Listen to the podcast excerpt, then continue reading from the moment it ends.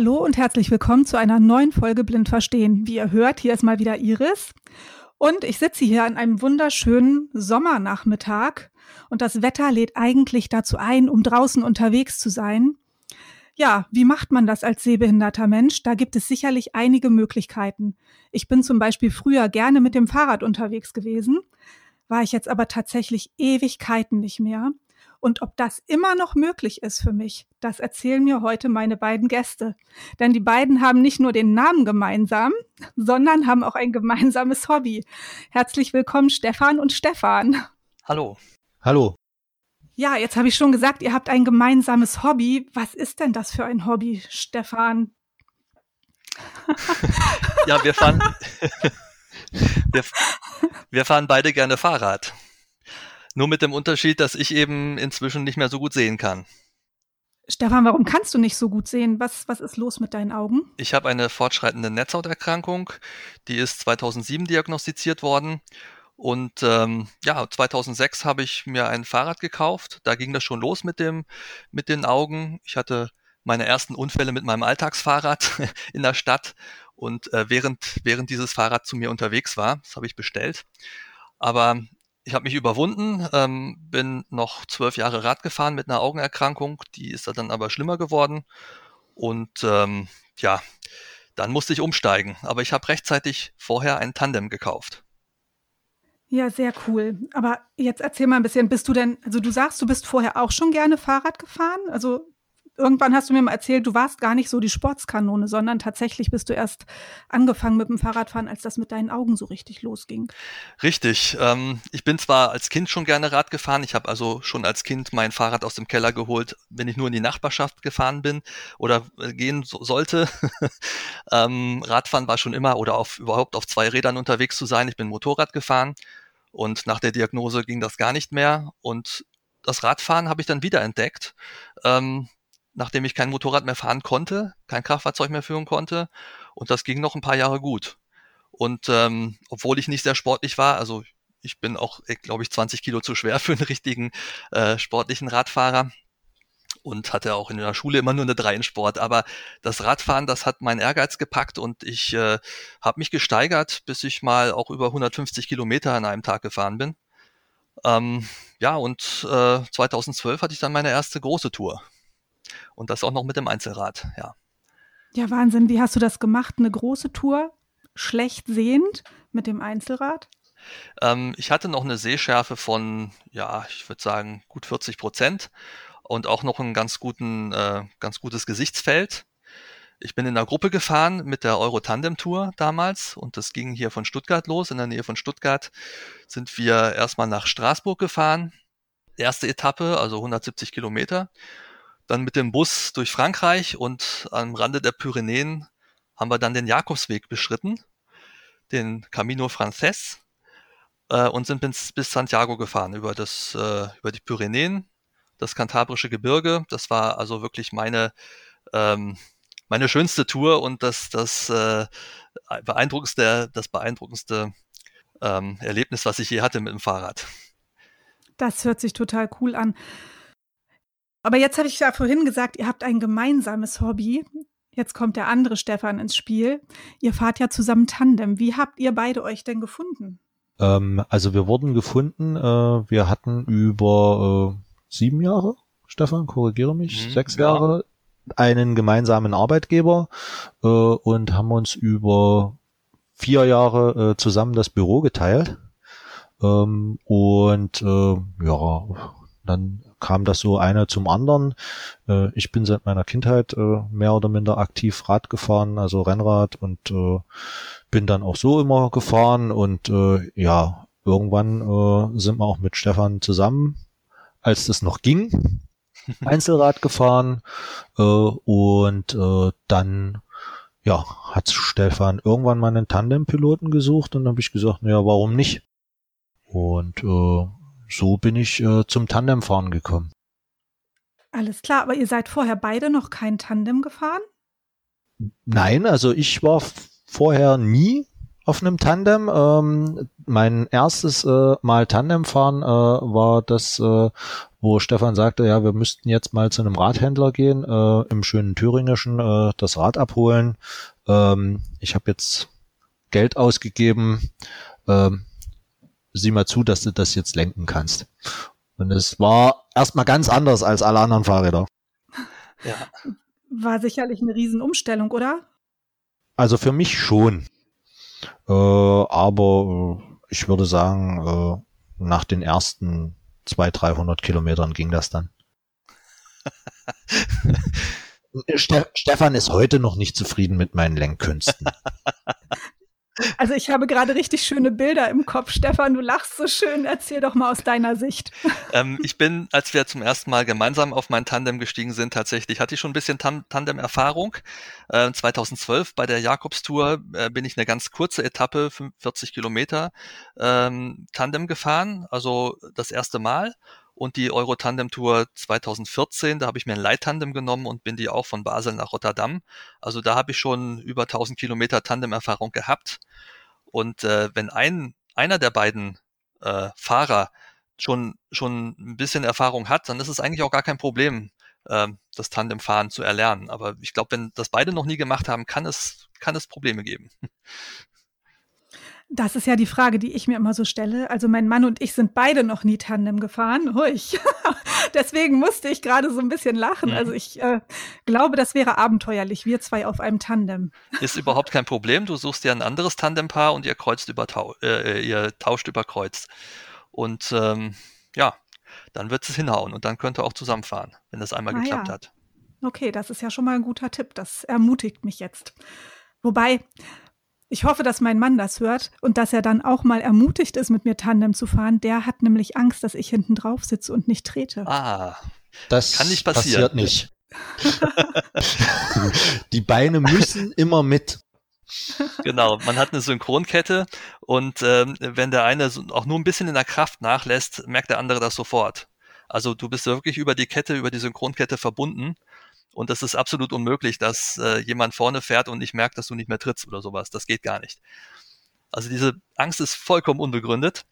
Ähm, ja, und vor allen Dingen, was, was vielleicht auch noch motivierend ist, ähm, du hast als Tandem den einfachen Roll- und Windwiderstand, aber die doppelte Leistung. Das heißt, wenn du mal so einen Rennradfahrer auf der Straße siehst, den kannst du locker abziehen. Zu zweit wenn es, wenn es eben ist, wenn es nicht äh, gerade bergauf geht, aber wenn es eben ist oder sogar bergab, bist du auf jeden Fall wesentlich schneller als äh, jeder Einzelradfahrer. Mag ich jetzt im Zeitalter der E-Bikes so ein bisschen bezweifeln, aber Stefan, wir haben uns da neulich auch, schon auch im Zeit auch im Zeitalter der E-Bikes. Also Echt? Äh, ja. Es gibt ja äh, bei diversen Tandemrunden auch äh, E-Tandems äh, und ähm, auch Einzelfahrer mit äh, mit E-Bike, äh, das ist ja immer bei 30 äh, Stundenkilometern ist ja äh, Schluss äh, und mit einem Tandem kann man also ganz bequem so 35 bis 40 äh, Stundenkilometer rollen, ohne dass man sich da äh, totschwitzt und nur japst. Es treten halt zwei, ne? Oh. Genau. Okay, damit hat sich wahrscheinlich meine Frage schon erledigt. Habt ihr ein Tandem mit E-Antrieb? Nein. Nein. Nein.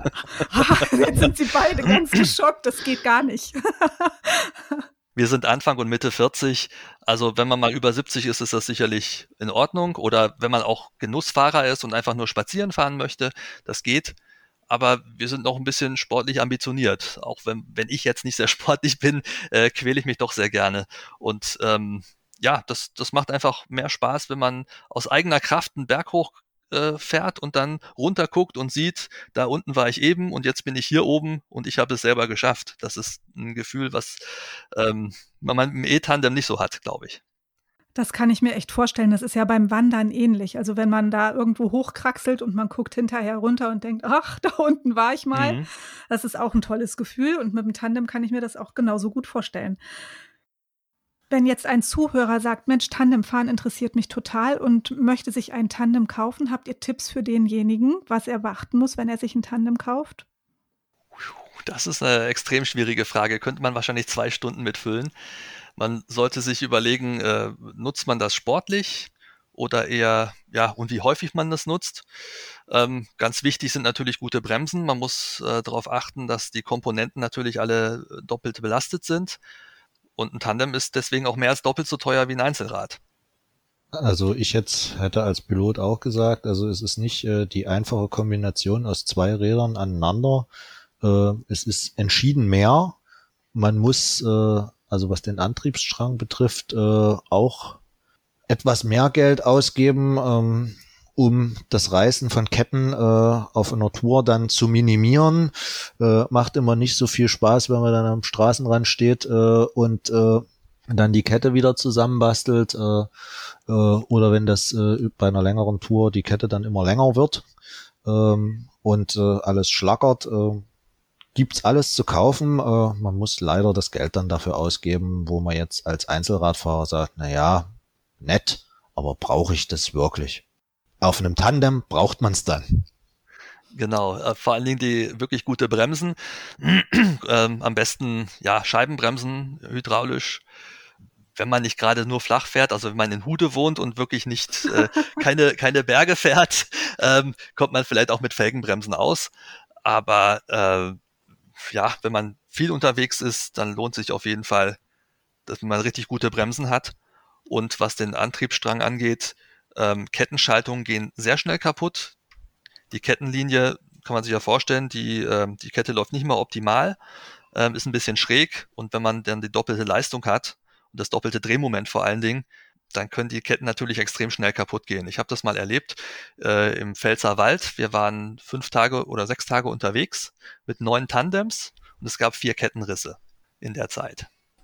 Was passiert denn dann, wenn ihr mit so einer Tour unterwegs seid und da reißt eine Kette? seid ihr dann da auf euch gestellt oder Nein. habt ihr. Es, also mit diesen organisierten Touren, die Euro-Tandem-Touren, da ist immer ein Besenwagen dabei, der hinterher fährt und wer dann nicht mehr mitkommt, aus welchen Gründen auch immer, Kondition, äh, Gesundheit oder technischer Defekt, der wird einfach aufgeladen. Und ähm, im Besenwagen hört man die meisten Leute am lautesten fluchen, weil das wirklich eine Schmach ist auch und, und ähm, ja, für viele, die sportlichen Ehrgeiz haben, die ärgert das furchtbar, wenn sie aufgeladen werden. Wir sind einmal drum herum gekommen, wir sind einen Berg runtergefahren auf einer sehr holprigen Piste. Unsere Kette wurde ein bisschen länger. Die ist runtergesprungen, ist also nicht abgegangen, aber der Besenwagen war voll. und, ja, wir mussten das dann, mussten die kurzerhand wieder aufziehen, aber in zwei Minuten ist das Hauptfeld dann wirklich kilometerweit entfernt gewesen, dass wir es nicht mehr sehen konnten. Und wir sind dann auf der Ebene ja, hatten wir einen Schnitt von fast 40 kmh äh, über 5, 6 Kilometer, bis wir wieder Anschluss gefunden haben. Oder ich glaube, wir sind sogar fast 50 kmh gefahren, also schneller als bergab. Wir sind um die 50 äh, Kilometer ja. äh, gen Basel gepreddert. Wahnsinn, das ist ja irre. naja, wir wollten so schnell wie möglich da sein. Aber ich merke tatsächlich gerade, wie mir der Fahrtwind ins Gesicht bläst. Also ich habe richtig Bock, auch mal zu fahren. ja. Stefan, jetzt hast du schon ganz viel von der Euro-Tandem-Tour erzählt. Erzähl doch noch mal ein bisschen mehr. Was, was hast du denn da schon alles für Touren gemacht?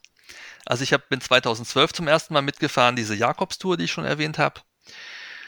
Mit dem Einzelrad noch, das waren äh, etwa 1000 Kilometer in zwölf Etappen, aber auch mit über 11.000 Höhenmetern.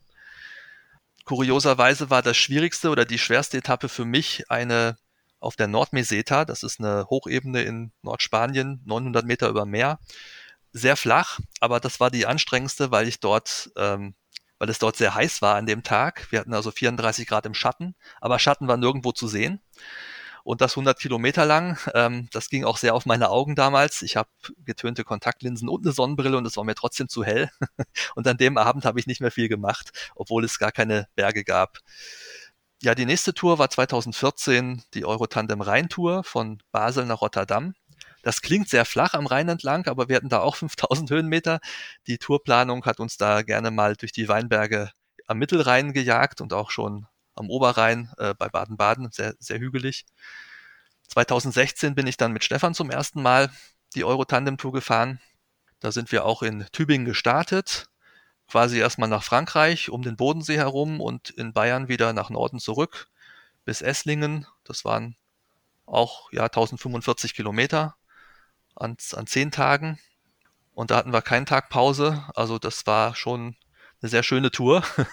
und letztes Jahr 2020 haben wir die letzte Euro-Tandem-Tour gefahren, gestartet in Stuttgart und äh, da sind wir auch nach Süden und äh, ja, bis an den Bodensee, bis Konstanz.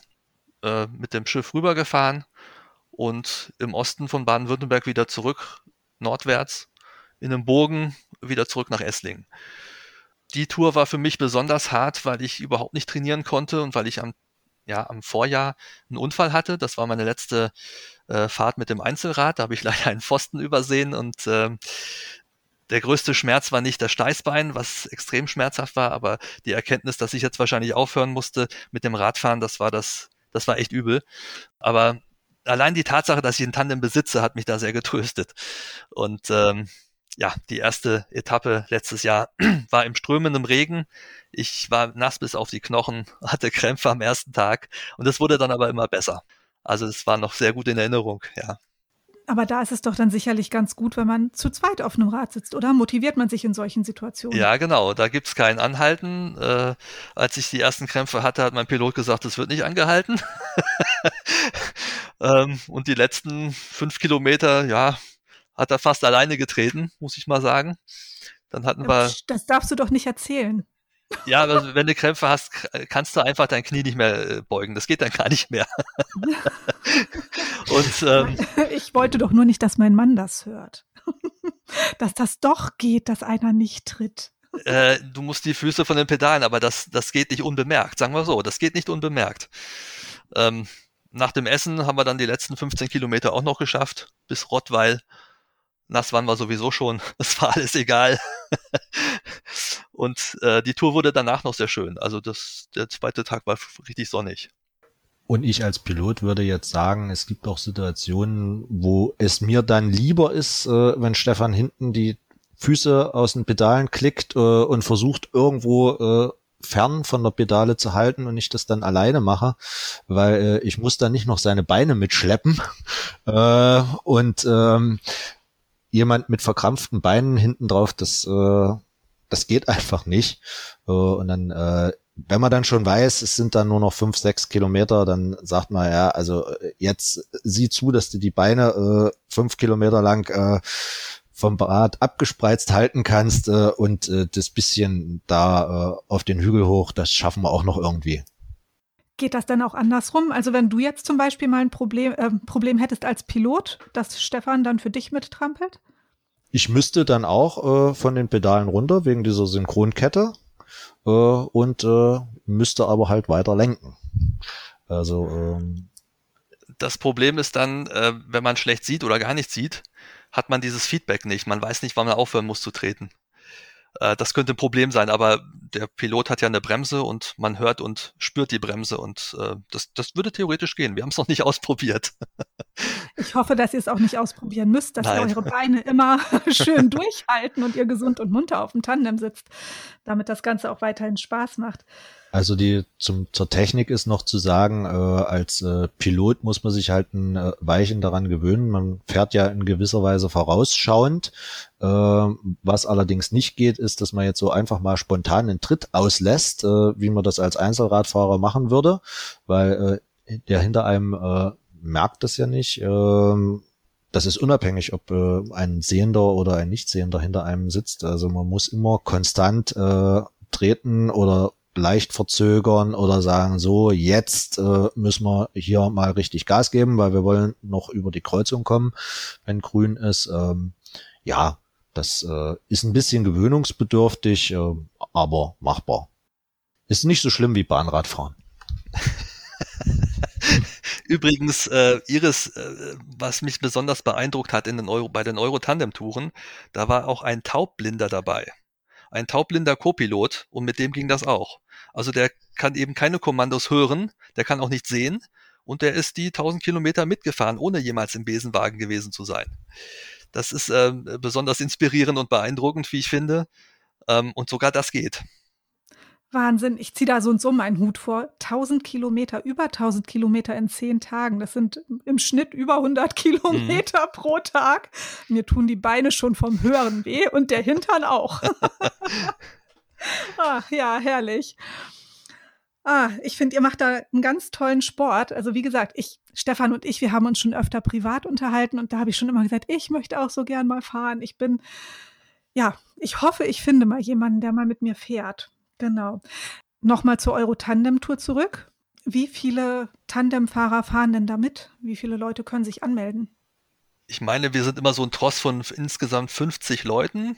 Da sind auch Begleitfahrzeuge dabei und auch ein paar Einzelräder immer, also ein paar Einzelradfahrer, die dann auch mal einspringen können, wenn ein Pilot mal nicht mehr kann oder irgendwie erkrankt, ähm, Ersatzfahrer.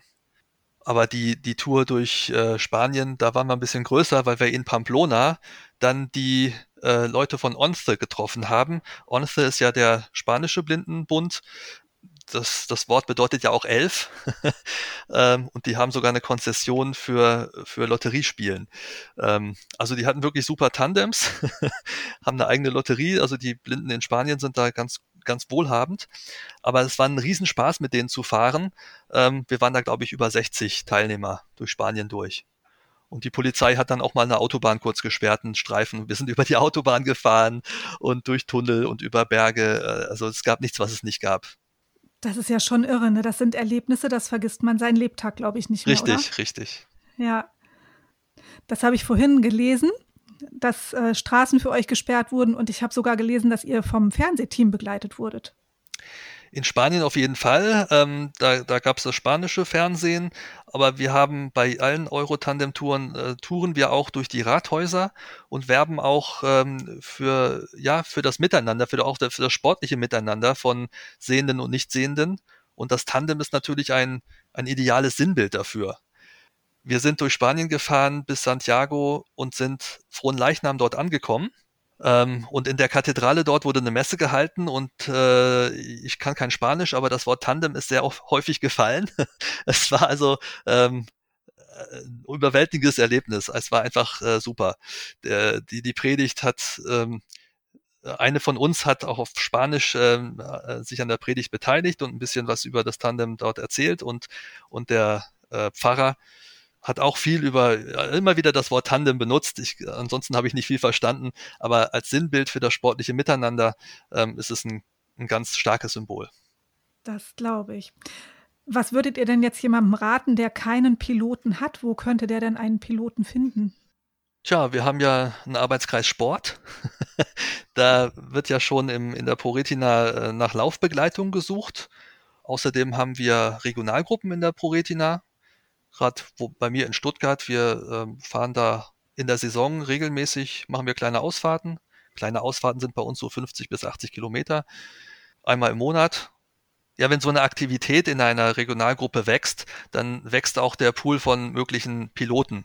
Und äh, es gibt auch örtlich Stellen, also äh, ja, Selbsthilfeorganisationen oder man kann vielleicht fragen bei, bei Radsportvereinen, beim ADFC, da haben wir einige, also der Allgemeine Deutsche Fahrradclub, nicht zu verwechseln mit dem ADAC, ähm, der stellt auch oft Piloten bei uns.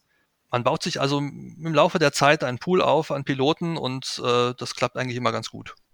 Und jetzt frage ich nochmal den Piloten, wie ist das denn so für dich, wenn du mit dem Stefan unterwegs bist? Musstest du dich da erst dran gewöhnen, die Verantwortung für jemanden schlecht Sehenden zu übernehmen? Oder war das gleich so selbstverständlich für dich? Ähm, naja, schwer zu sagen. Also ich habe ja Stefan als äh, völlig sehenden Motorradfahrer kennengelernt, äh, der da mit so einer schweren Maschine äh, auf Arbeit äh, über den Parkplatz heulte. Ähm, und ähm, habe dann leider auch mitbekommen, dass es halt langsam immer schlechter, immer immer schlechter wurde. Ähm, und äh, ja, für mich äh, ist, äh, weil wir jetzt wirklich sehr weit auseinander wohnen, immer so die Frage, äh, wenn man sich ein, zwei Mal im Jahr sieht, äh, wie viel schlechter ist es denn? Auf was muss ich denn jetzt noch zusätzlich achten? Was vielleicht mal ging. Ähm, und ähm, das ist eher so, dass äh, also über die Verantwortung habe ich also so am Anfang nicht nachgedacht. Das wird leider immer manchmal ein bisschen mehr. Nach ein, zwei Tagen habe ich dann auch immer raus, äh, wie es jetzt aktuell dann so ist. Und dann weiß ich auch wieder, äh, dass ich vorneweg die Treppenstufen zählen muss, was ich so, wenn ich ganz alleine unterwegs bin, eben nicht mache. Ne? Hm. Also es spielt sich dann sozusagen ein. Es spielt sich dann. Ich muss ein. aber sagen, genau, ich muss aber sagen, dass ich da noch nie ein Problem mit hatte. ja. Also du könntest sozusagen jeden ermutigen, das ruhig auch mal zu machen, als Pilot unterwegs zu sein mit einem sehbehinderten Menschen. Ja, ich habe auch einige äh, schon zum Tandemfahren gebracht, einen Arbeitskollegen hier in Stuttgart schon. Einige frühere Kollegen habe ich eingefahren quasi. ähm, ich glaube, vier oder fünf habe ich schon aufs, aufs Tandem gehievt und die sind zum ersten Mal mit mir gefahren. Da hast du ja einen ordentlichen Pool an Piloten, was Stefan? Ja, die meisten wohnen leider weit weg, aber äh, ja, eigentlich schon. Wie machst du das dann in Stuttgart? Also wenn die meisten weit weg wohnen? In Stuttgart habe ich nicht so viele. Ich, ich fahre morgen gehe ich wieder aus Tandem. Ähm, das ist aus dem Pool der Regionalgruppenausfahrten einer, der mit mir ab und zu jetzt fährt. Und ähm, ja, ich, ich werde aber demnächst auch mal vielleicht ein bisschen systematischer suchen und fragen, ob ein paar andere vielleicht auch noch zum Tandemfahren kommen. Die, die Gruppe ja, wird ein bisschen kleiner, weil das Durchschnittsalter halt auch über 70 ist und viele dann aus Altersgründen dann auch nicht mehr so richtig fahren. Wir waren mal bis zu 18 in der Regionalgruppe, die gefahren sind und jetzt sind wir vielleicht noch acht bis zehn meistens. Ich muss noch mal kurz zurück, Stefan. Du hattest vorhin erzählt von einem taubblinden mhm. Tandemfahrer, Co-Piloten, wie ihr so schön sagt. Ich finde das so nett, Pilot und Co-Pilot. Ich meine, es hat ja auch ein bisschen was von Fliegen, ne? Ja. Ähm, aber ich muss noch mal zu dem, muss noch mal zu dem taubblinden ähm, Co-Piloten zurück. Und da stellt sich mir die Frage, gibt es eigentlich nur diese klassische Form von Tandem, also was aussieht wie zwei Fahrräder hintereinander und beide fahren hintereinander weg, oder gibt es auch eine andere Möglichkeit, ja, es gibt natürlich viele andere Möglichkeiten, die auf der Euro-Tandem-Tour und die auch der Taubblinde benutzt hat. Es ist ein ganz, ganz normales Tandem, also zwei sitzen hintereinander. Äh, das sagt ja Tandem eigentlich auch aus, dass man mhm. hintereinander sitzt. Gibt, es gibt auch äh, Liegetandems, wo äh, der, der Co-Pilot quasi vorne drin liegt und der sehende Pilot hinten äh, lenkt. Der kann ja dann über den Liegenden hinwegsehen. Mhm. Das gibt's auch. Ähm, man kann sich aber auch wirklich, äh, es gibt Spezialisten, die Tandems äh, speziell anfertigen für auch ganz andere äh, Behinderungen.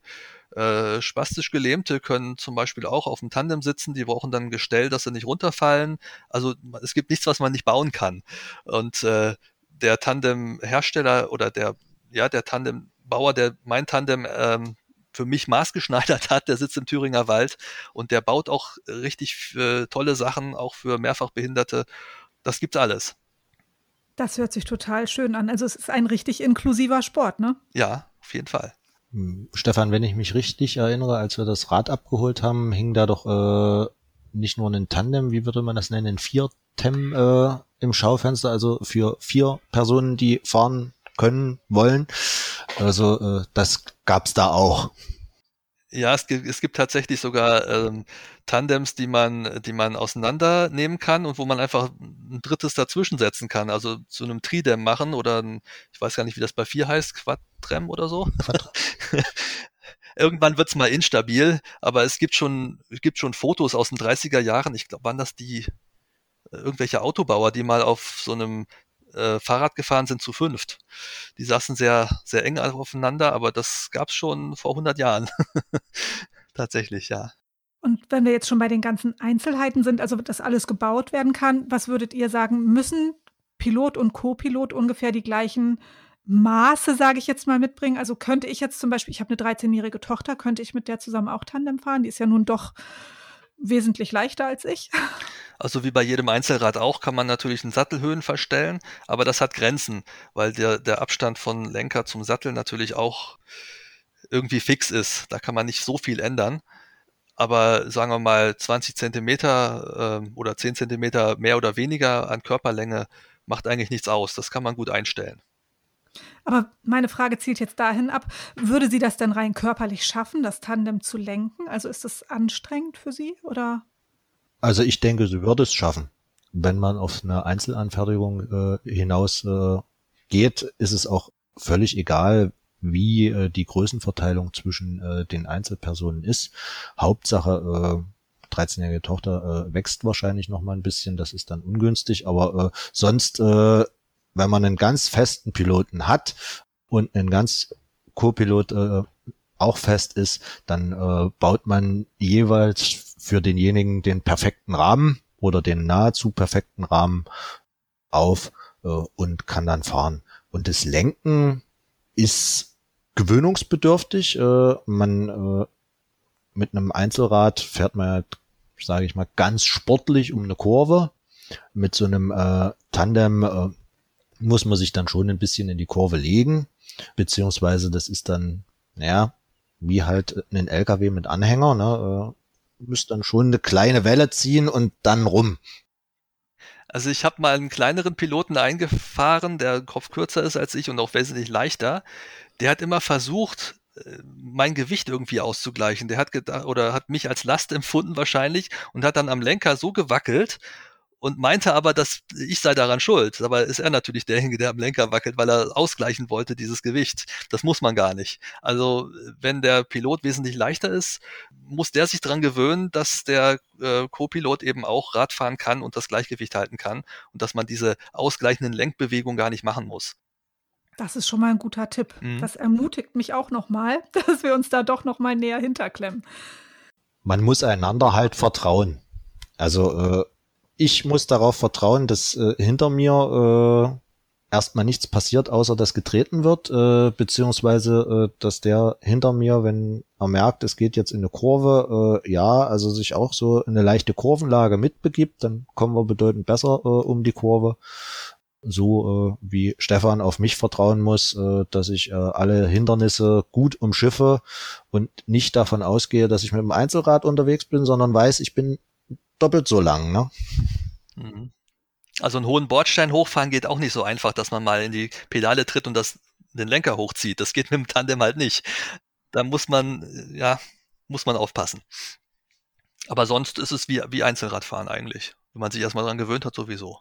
Bis auf die Radwegschikanen. Die sind, ja. die sind sehr unangenehm. Da kommt man also äh, mit einem Einzelrad ja sehr schön durch, aber dort macht einem wirklich die Länge äh, des Rades äh, Schwierigkeiten, dass man da nicht gut rein und rauskommt. Mhm. Stefan, du als Pilot, hast du uns noch irgendeine schöne Geschichte zu erzählen? Darf lustig sein oder was auch immer, die du mit Stefan zusammen erlebt hast? Mm, ja, eigentlich gibt's da äh, mehrere Geschichten. Äh, prinzipiell äh, das Positivste, was mir halt passiert ist, dass äh, Stefan mich irgendwann mal zu dieser Euro-Tandem-Tour überredet hat um äh, ja viele Kilometer äh, auf äh, durchaus steile Berge hochzufahren und dann äh, das Glücksgefühl des äh, oben Angekommens, äh, wie wir das vorhin schon mal hatten, äh, zu genießen.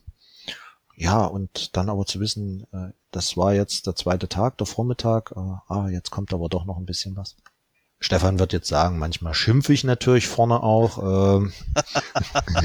vor allem, wenn ich zu schwer bin, er motiviert mich immer abzunehmen. Ähm, und tatsächlich vor jeder Euro-Tandem-Tour habe ich 10 Kilo abgenommen. Ähm, aber das, das ist ein anderes Problem, was ich habe. ja, die, dieses Jahr haben wir das ja dann anders geregelt. Ne? Also dieses Jahr genau. haben wir dann ja die, das Streckenprofil äh, dem Gewicht angepasst. da fahren wir eine Flusstour am Main, genau. Also wenn ihr mal durch Hude kommt, ne, hier ist alles platt. Ich glaube, da klappt das dann auch so mit dem Gewicht. So.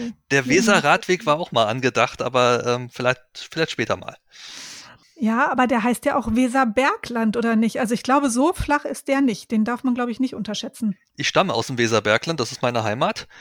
Ähm, ich weiß, dort äh, ist es durchaus hügelig, aber es gibt auch Radwege am Fluss entlang, tatsächlich. Ja. Okay. Naja, also was für euch hügelig ist, das sind für mich schon Berge, ne? Ja, klar. Du, du bist ja auch ein Flachland-Tiroler. also ich kann ja heute schon sehen, wer morgen zu Besuch kommt, ne? Genau. Genau. Ja, jetzt hatten wir vorhin so schöne Witze, aber ich weiß ja jetzt leider ich weiß ja die Antworten leider schon, aber vielleicht mögt ihr sie unseren Zuhörern ja doch trotzdem noch erzählen. Ich habe mich schlapp gelacht. ja, welche Sportler benutzen eine Zeitmaschine? Das sind Radfahrer, natürlich. Und ähm, die andere witzige Frage ist eigentlich, ähm, in welchem Laden kann man Nippelspanner und Kettenpeitschen kaufen? Natürlich im Fahrradladen. Ganz klar. Genau.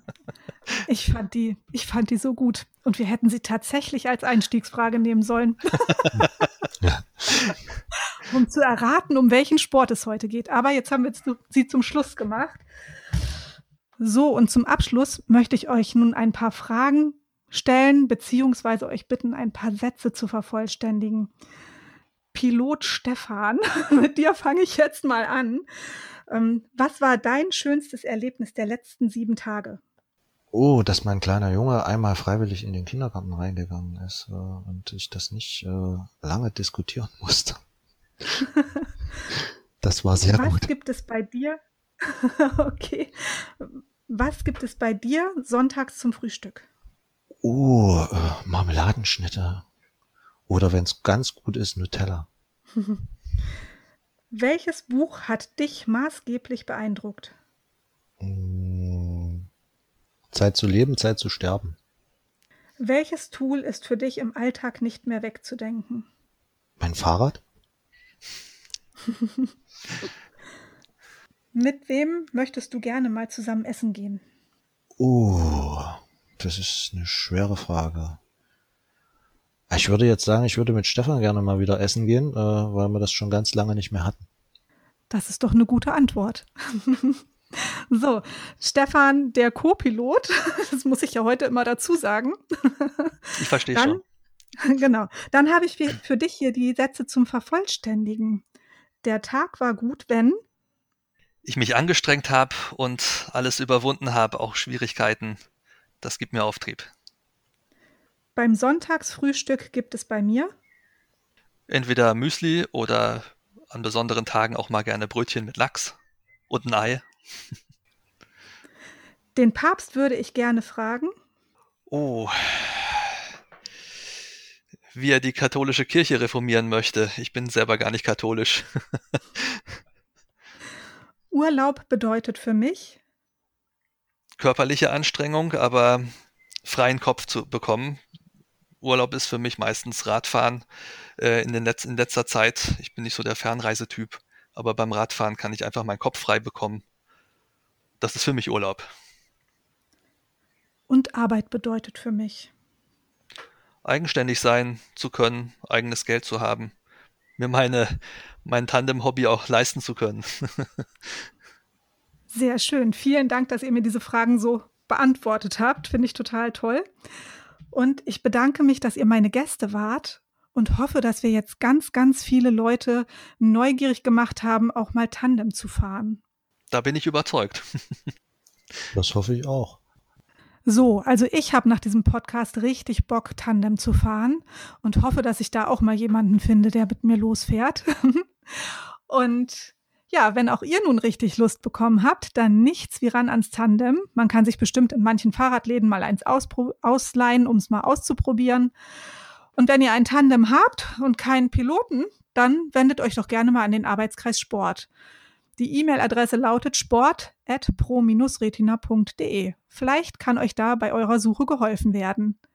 Und wenn ihr selber jetzt Bock habt, Tandempilot zu werden, dann meldet euch erst recht gerne beim Arbeitskreis Sport unter sport.pro-retina.de, denn ihr seid richtig gefragte Menschen, weil wir suchen ja immer nach Begleitung. Und vielleicht treffen wir uns ja dann bei der nächsten Euro-Tandem-Tour mit Stefan und Stefan.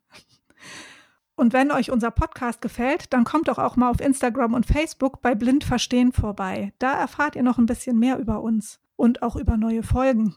Wir würden uns auf jeden Fall total freuen, wenn ihr uns dort abonniert und uns ein Like da lasst. Sagen meine Kinder immer, ich muss das sagen. Einen Daumen nach oben. Und ich freue mich ganz besonders, wenn ihr das nächste Mal wieder einschaltet, wenn es hier heißt Blind Verstehen, der ProRetina Podcast. Bis dann, ciao, ciao.